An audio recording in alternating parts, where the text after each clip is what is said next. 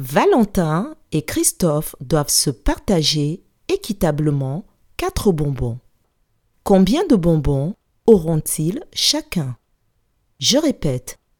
Valentin et Christophe doivent se partager équitablement quatre bonbons.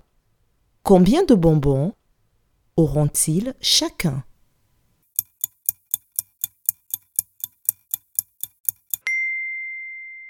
Valentin et Christophe auront chacun deux bonbons. Bravo